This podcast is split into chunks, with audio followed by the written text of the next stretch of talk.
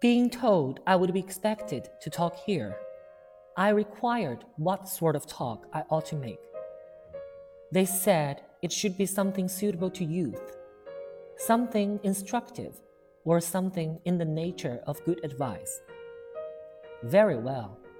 I have a few things in my mind which I have often longed to say for the instruction of the young, for it is in one's tender early years that such things will best take root and be most enduring and most valuable.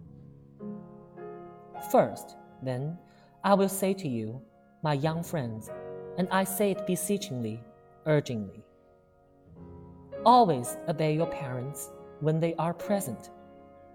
This is the best policy in the long run because if you don't, they will make you. Most parents think they know better than you do, and you can generally make more by humoring that superstition than you can by acting on your own better judgment. Be respectful to your superiors if you have any, also to strangers, and sometimes to others. If a person offends you, and you are in doubt as to whether it was intentional or not, do not resort to extreme measures.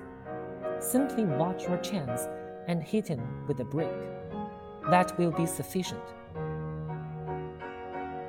If you shall find that he had not intended any offense, come out frankly and confess yourself in the wrong when you struck him. Acknowledge it like a man and say you didn't mean to.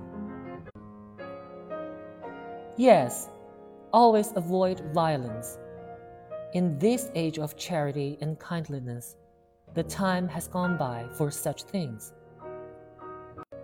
Leave dynamite to the low and unrefined. Go to bed early, get up early. This is wise. Some authorities say get up with the sun. Some say get up with one thing, others with another but a lark is really the best thing to get up with. It gives you a splendid reputation with everybody to know that you get up with the lark. And if you get the right kind of lark and work at him right, you can easily train him to get up at half past nine every time. It is no trick at all.